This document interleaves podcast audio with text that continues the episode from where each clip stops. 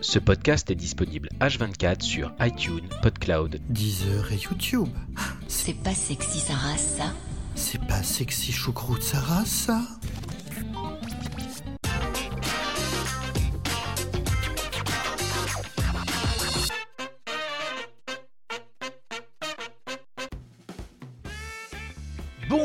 Bienvenue dans la revue de presse JV, votre podcast quotidien 100% jeux vidéo.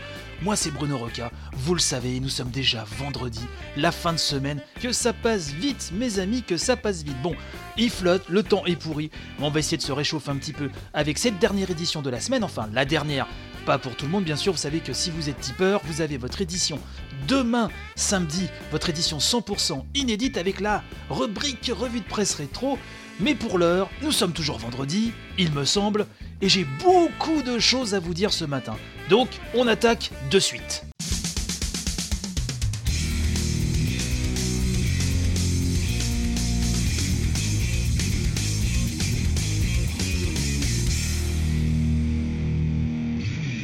Et c'est parti pour une belle brochette de news. Nintendo a annoncé qu'une compétition Super Smash Bros Switch, attention, aura lieu donc à l'E3, une compète hein, qui se déroulera les 11 et 12 juin prochains donc. L'événement réunira les meilleurs joueurs de Smash Bros hein, mondiaux pour faire une belle démo du jeu donc prévu sur Switch. La compétition sera diffusée en direct sur Twitch et YouTube. L'occasion donc de découvrir euh, ce nouveau Smash Bros ou peut-être une réédition de la version Wii U, on ne sait pas, euh, alors qu'elle a été confirmée il n'y a pas si longtemps que ça. Capcom de son côté a balancé à la face du monde la première grande mise à jour de Monster Hunter World. Elle pèse 1,4 gigaoctets et amène dans sa besace en poil de fesses de monstre la première créature additionnelle du jeu. Le, alors je vais essayer de bien le prononcer, Devil Joe. Devil Joe encore des noms, euh, ça ne sert à rien de faire des noms barbares comme ça, mais enfin, je pense que les fans euh, de Monster Hunter comprendront. Il y aura aussi des nouvelles armes, des armures à forger, bref, c'est la foire du Slipe. On souhaite la bienvenue à Najd, une combattante saoudienne, nouveau personnage annoncé pour The King of Fighter 14. Elle sera disponible le mois prochain sous forme de DLC payant, bien sûr. Le projet euh, de remaster des trois premiers Tomb Raider sur PC dont on avait parlé il y a quelques jours, eh ben, a été annulé, comme ça, deux buts en blanc, hein, comme une cagade sur une planche, on ne sait pas d'où c'est tombé. Le studio Realtek VR l'a annoncé sur son compte Twitter sans plus de précision. Donc voilà, bah, c'est fini pour ces remasters des trois premiers Tomb Raider. Quant à CD Projekt, ils ont annoncé fièrement en vidéo que plus de 33 millions d'exemplaires de titres estampillés The Witcher, alors tout épisode confondu, hein, a été vendu. Donc euh, bravo mon Geralt, c'est bien toi le meilleur. Une nouvelle extension hein, pour The Elder Scroll Online a été également annoncée, elle sera nommée Somerset, elle sera lancée sous la forme d'un nouveau jeu vendu en boîte et en téléchargement ou d'une mise à niveau payante hein, pour les joueurs qui possèdent déjà le jeu. Ce sera pour le 21 mai prochain sur Windows, Mac et pour le 5 juin sur PS4, Xbox One. Le tarif 39 euros 99. Enfin, Ori, célèbre pour ses accessoires et notamment sur console Nintendo. Je me rappelle encore de ma manette au look Super NES que j'avais sur euh, le GameCube. Euh, donc Ori prévoit la sortie au mois de juillet hein, au Japon d'un nouveau Joy-Con gauche doté cette fois-ci d'une vraie croix directionnelle. Mais attention, je vous fais redescendre tout de suite. Euh, déjà, elle a annoncé au prix de 2678 yens, ce qui équivaut à 20 euros. Alors ça, on va dire que c'est pas non plus extrêmement excessif, mais par contre, il faut oublier les vibrations HD, il faut oublier les fonctionnalités sans fil, hein, puisque ce Joy-Con ne fonctionne qu'en mode portable, donc hein, excite les boutons SL et SR sur la tranche. Bref, euh, il faut prendre tous ces détails en compte, qui n'en sont pas finalement, euh, avant de faire chauffer votre petite courageuse CB.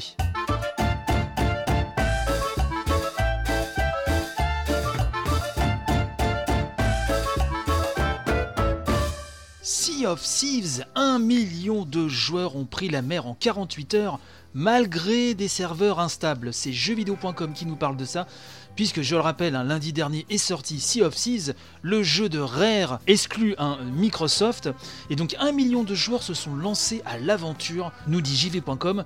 C'est en tout cas euh, ce qu'annonce le studio Rare qui en profite pour faire le point sur les problèmes de serveurs et s'en excuser, nous dit la news.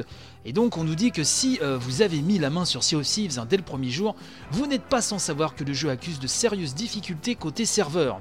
Alors monsieur Craig Duncan, hein, le, directeur du studio, et Joey Neat, hein, le producteur exécutif, ont décidé de prendre la parole pour faire le point sur la situation.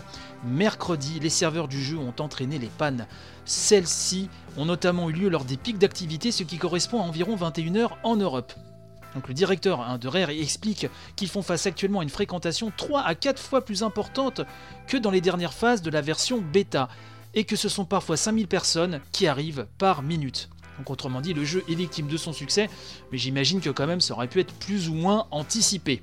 Alors on apprend également que plus d'un million de joueurs hein, ont voulu se connecter pour jouer à Sea of Thieves, un chiffre qui ne détermine évidemment pas les ventes à cause du Xbox Game Pass, nous rappelle hein, jv.com, qui permet de profiter de l'exclusivité Microsoft en souscrivant à un abonnement mensuel. Bon, ça, on en a déjà parlé euh, dans l'émission.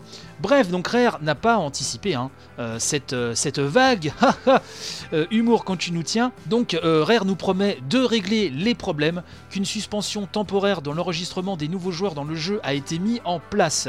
Et on nous signale qu'un patch pour améliorer les performances sur One X sera déployé d'ici le début de la semaine prochaine. S'il y a des joueurs hein, euh, de Sea of Thieves parmi vous, n'hésitez pas euh, à me faire part de vos retours. C'est marrant parce que c'est l'un des rares euh, jeux exclus Microsoft, moi, qui me ferait de l'œil. Vraiment, hum, alors que ça avait l'air vraiment euh, bizarroïde au possible, et disons qu'on ne comprenait pas trop le concept, persiste à dire que la communication autour du jeu a été quand même euh, a été un peu trouble, euh, si je puis dire, on ne savait pas trop où aller. Là, les vidéos que j'ai vues font vraiment envie. Enfin, en tout cas, Rare et Microsoft sont sur le pont, n'est-ce pas? Et vont nous réparer ça pour retrouver le cap euh, vers plus de stabilité. Vous voyez, je fais aussi comme tous les sites de jeux vidéo et les magazines avec des jeux de mots à deux balles. Je les critique tellement que, allez, par empathie, j'en ai fait quelques-uns. Mais oui, je ne suis qu'amour, vous ne le savez que trop bien.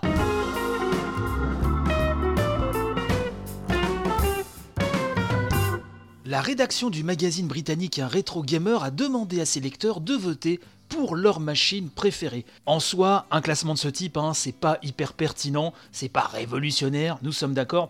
Mais la chose intéressante de l'histoire, c'est que Retro Gamer complète ses résultats, donc le résultat de ses lecteurs, avec une multitude de témoignages de développeurs. Et c'est cet aspect du dossier qui est vraiment captivant.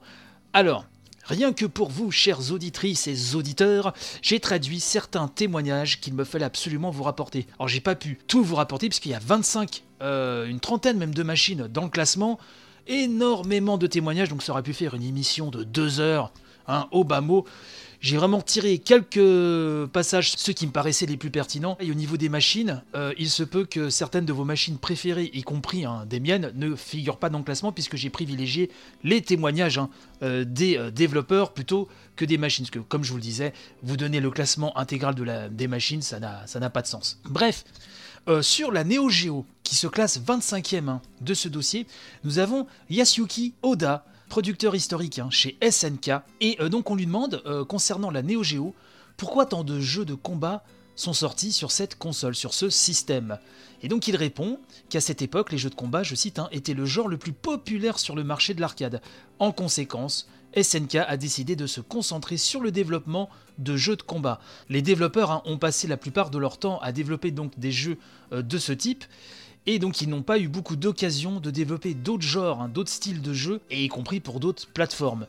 Euh, et quand on lui demande euh, quel est le titre qui pour lui représente le mieux la Neo Geo, il répond Art of Fighting, puisque, euh, dit-il, c'est le premier à être sorti avec le sigle 100 méga choc. Et oui, 100 méga, il faut dire que Art of Fighting, avec ses zooms, etc., envoyait du lourd à l'époque. On bondit à la 20e place, euh, puisque la Wii arrive euh, 20e hein, euh, selon les lecteurs de Retro Gamer. Et c'est euh, Sam Barlow, alors c'est pour ça que je voulais vraiment vous rapporter ses propos. Alors Sam Barlow, qui c'est? C'est celui qui avait fait euh, le faux remake du premier Silent Hill, hein, qu'on appelle Shattered Memories, qui est sorti donc sur Wii. Euh, récemment, il s'est fait vraiment un nom avec Her Story, et euh, son prochain jeu, euh, Telling Lies, se dévoile un petit à petit euh, depuis quelques semaines. Mais donc là, pour le coup, comme c'est la Wii, on revient sur sa vision de Silent Hill, et donc on lui demande quelle était l'importance, notamment de la manette de la Wii, c'est-à-dire le Nunchuk, la Wiimote, à ses yeux. Il nous dit que pour lui, ça a joué un rôle énorme et que c'était un contrôleur qui n'avait pas besoin d'être expliqué à ceux qui n'avaient pas d'expérience dans les jeux vidéo et il était super amusant tenir. Et Sam Barlow euh, dit que c'est- c'est très très facilement sa manette de jeu préférée. Il dit notamment, je cite, le nunchuk et le combo euh, de la Wiimote ont permis d'obtenir une excellente configuration de base. Et il est heureux, euh, nous dit-il, que la Switch ait emprunté cet élément pour ses Joy-Con. Alors, le magazine britannique lui pose également la question comment pensez-vous que Silent Hill Shattered Memories a bénéficié de la sortie sur Wii? Et il répond nous avons construit tout le jeu autour de la machine. Nous voulions faire un jeu accessible et différent et avoir le mouvement de base et la caméra basée sur le pointeur, jouant également le rôle devant torche et tout ça c'était incroyable. Nous voulions que les puzzles soient simples mais tactiles. Tout a été fait en sorte pour que le joueur se sente vraiment plongé dans ce monde. En 17ème place, nous trouvons l'Atari 2600. Et Nolan Bushnell, hein, rien de moins que l'un des papas de Pong et le cofondateur d'Atari, du grand Atari de l'époque, on lui demande est-ce que l'Atari 2600 a, ré- a réalisé pardon, tout ce que vous aviez prévu à l'époque, monsieur Bushnell Et il répond, je cite, Elle a largement dépassé mes attentes. Lorsque le système a été conçu au départ, nous pensions qu'il pourrait contenir jusqu'à 20 cartouches au maximum et j'ai pensé que la machine aurait une durée à peu près de 3 ans. Nous avons pensé qu'il faudrait la remplacer hein, par un meilleur matériel avec plus de mémoire, etc. La Warner hein, pensait même que c'était un genre de tourne-disque et il voulait seulement se concentrer sur les cartouches. Et quand on lui demande quel est son jeu favori de la machine, euh, Nolan Bushnell répond Pitfall et Combat. C'est vraiment les deux jeux qu'il a aimés, même euh, si certains bah, n'étaient pas euh, faits en interne chez Atari. Et donc on lui demande ce qu'il pense de cette réédition de l'Atari 2600 dont on a parlé il y a quelques jours. Et ben il est très heureux. Tout ça le rend très heureux euh, que la tradition euh, soit perpétuée, que la marque Atari 2600 soit perpétuée à travers cette nouvelle itération. Toujours pour rester sur l'Atari 2600, Alan Alcorn, hein, le designer de Pong, euh, nous donne également son jeu Atari 2600 préféré, et pour lui c'est Chess, alors C-H-E-S-S, vous savez que j'ai un- une prononciation en anglais qui est abs- absolument extraordinaire, donc vous l'aurez compris, c'est euh, le jeu d'échecs. Il nous dit que c'était techniquement très difficile de créer un très bon algorithme d'échecs avec seulement 2 K de ROM hein, et 128 octets de RAM et d'afficher autant d'objets sur l'écran. Mais, nous dit Monsieur Alcorn, c'est probablement notre jeu qui a eu le moins de succès. Là, on atteint la 14e place et euh, ce n'est pas moins que la Sega Saturn hein, qui se positionne en 14e place et euh, Yu Suzuki, le papa de Shenmue, le papa de Virtua Fighter, le papa de Virtua Racing et j'en passe, a été bien évidemment questionné et j'ai retenu notamment euh, deux questions et donc réponses hein, qu'on lui soumet.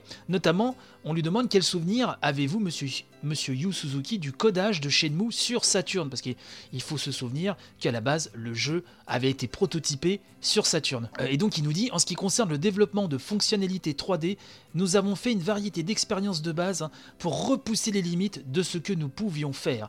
C'était passionnant et mon pouls battait la tout au long du développement. Et on lui demande donc, euh, d'après lui, quel est le jeu hein, qui définit le mieux la Sega Saturn. Et donc il pense que ce serait carrément la série Virtua Fighter, Virtua Fighter 2, qui euh, nous rappelle euh, Yu Suzuki, s'est vendu à 1,7 million d'exemplaires sur Saturn, ce qui était un record à l'époque. Pour la machine, bien sûr. Là, on va aller très loin, on va aller directement à la sixième place avec l'Amiga 500. Vous savez que c'est un micro qui m'est cher et c'est ma machine préférée de la vie avec la Super Famicom. Et là, concernant l'Amiga 500, alors beaucoup d'interviews, mais je pouvais pas tout garder, bien sûr. Et donc j'ai retenu juste euh, deux euh, questions qui ont été posées à Martin Brown, le cofondateur de Team 17. Alors Team 17, on les connaît surtout maintenant pour pas mal de jeux euh, sur console et notamment toutes les itérations de Worms, mais sur Amiga, c'était l'un des des killers vraiment, c'était l'un des studios qui maîtrisait le mieux la machine. Euh, à vrai dire, quand ils sont arrivés, euh, ce furent les seuls à pouvoir manier aussi bien la machine et à pouvoir euh, tenir un peu la tête haute face au studio que- qu'employait Psygnosis en face. Et donc, on lui demande à ce monsieur Brown sa réaction sur le fait que l'Amiga est l'ordinateur le plus plébiscité dans ce top. hein. Quel est l'avis donc de Monsieur Brown sur ce- cette popularité hein, sans faille de l'Amiga Et donc il dit, je cite, hein, Cela ne me surprend pas.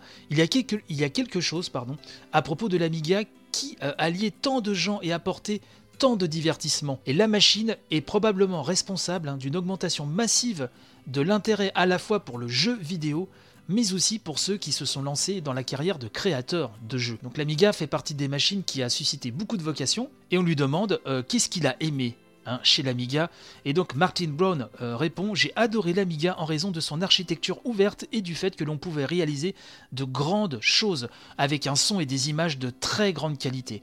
J'ai adoré également l'esprit de la communauté Amiga, une communauté pleine de passion. Je ne suis pas sûr qu'il y ait jamais eu un ordinateur comme ça avant ou depuis. On arrive en deuxième place. En deuxième place, et ça fera plaisir aux Sega fans qui m'écoutent, c'est la Mega Drive. Qui manque qui a eu un, grand grand retentissement en Angleterre. hein. Et pour la Mega Drive, c'est David Perry, alors le cofondateur de Shiny, et euh, plus récemment de Gaikai, hein, spécialisé dans cloud gaming d'ailleurs, qui a été racheté par Sony. Bon, David Perry, hein, Cool Spot, la version Mega Drive d'Aladin, même si la version Super Nintendo reste la meilleure, n'est-ce pas? Je ne veux pas redéclencher les enfers, mais voilà, c'est mon avis, je le dis, c'est gravé. Earthworld Jim 1 et 2, bref, un gros bonnet, comme on dit à la Cogip. Et donc on lui demande euh, s'il se souvient de sa première rencontre avec la Mega Drive. Il nous dit, donc je cite hein, David Perry, Nick, euh, Bruty et moi étions une équipe réalisant des jeux pour ZX, Spectrum, Amiga et Atari ST. Nos créations hein, étaient dédiées à Probe Software, hein, éditeur qui était géré par Fergus McGovern.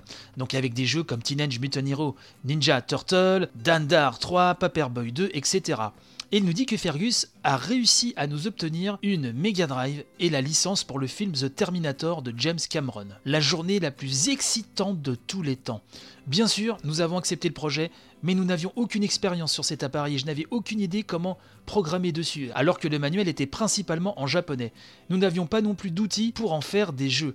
À l'époque, nous nous sentions invincibles et donc nous avons commencé à taper notre code. Euh, enfin, en numéro 1, vous vous en doutez, la Super Nintendo.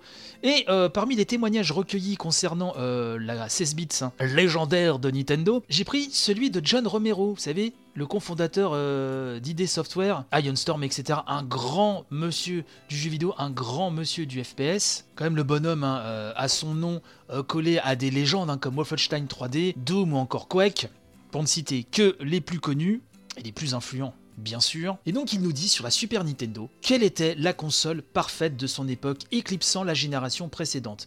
Il nous dit, je cite, hein, les développeurs ont réalisé avec enthousiasme des centaines de jeux pour la Super NES, comme ils l'ont fait pour la NES, mais cette fois-ci il y avait plus de couleurs, plus de vitesse et des modes graphiques beaucoup plus intéressants comme le fameux mode 7 hein, employé par le classique F-Zero.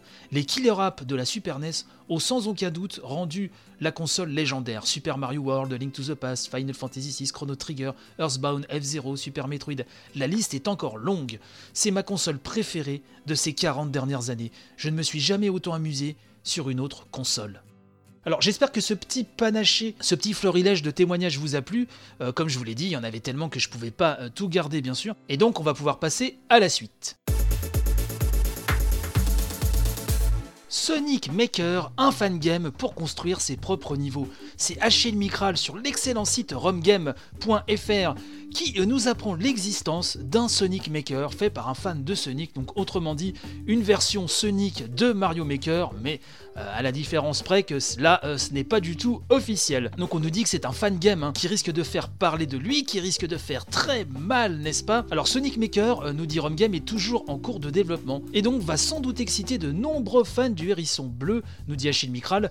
Le jeu est réalisé à l'aide de Game Maker Studio 2 afin de créer la même physique et le même moteur de collision que l'original qui fit les beaux jours de la Sega Mega Drive. La position de la caméra rappelle quant à elle euh, fortement celle de Sonic Mania, nous dit-on. Alors il y a une vidéo de démo, hein, je vous mettrai le lien bien sûr dans la description de l'émission.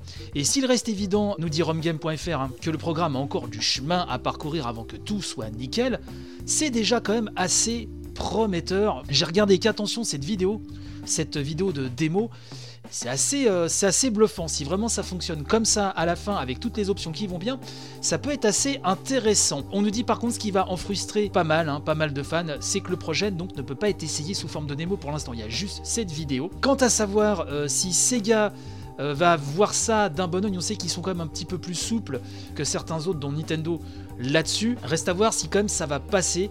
Euh, je serai vous si vous êtes intéressé, surveillez euh, le projet de très près. On ne sait jamais. En tout cas, ça s'appelle Sonic Maker. C'est Romgame qui nous en parle. Et donc, le lien est à retrouver dans la description de l'émission. Comme je l'ai dit il y a deux minutes, mais voilà, je radote. C'est l'âge, vous le savez.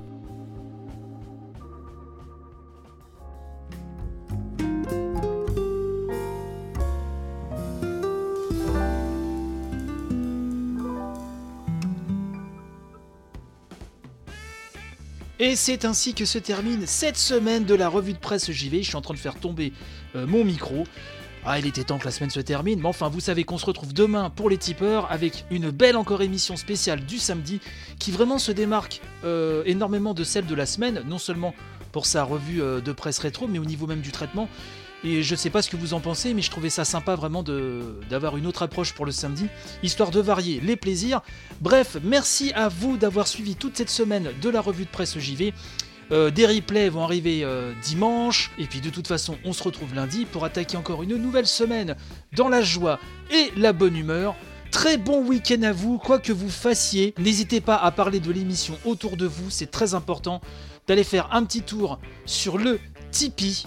Et en parlant du Tipeee, j'aimerais remercier mes tipeurs d'amour. Merci à Laure, Cédric, David, Luthériane, Nicolas, Romain, Yvan Le Pierrot, Mad Dragon, Ened, Passion JV, Coucoudiane, Grégory, Batman, Xinili, Seb22, Lo75, Aza, le Docteur Lacave, Dom Dom 01, Evolix, Forza Pedro, JP Remix 92, Yogi Beer, Mika, Timaos, Denis, Jeep, Pipoletsu, Emmanuel, Carnogde, Paga, Alexis, Pizza Hunter, Monsieur A, MacBN, Francois, Gurigu, Pikachux, Michael, AHL9, Nano HXC, Mopral, Bal 42, machin truc 76, Mike, Vanifraise, Lynn Nanounette, D, Benjamin, Melkioc, Mister Harous, Le Hakonnet, Turtle, Adrien, Nassara Oursic et Fabien.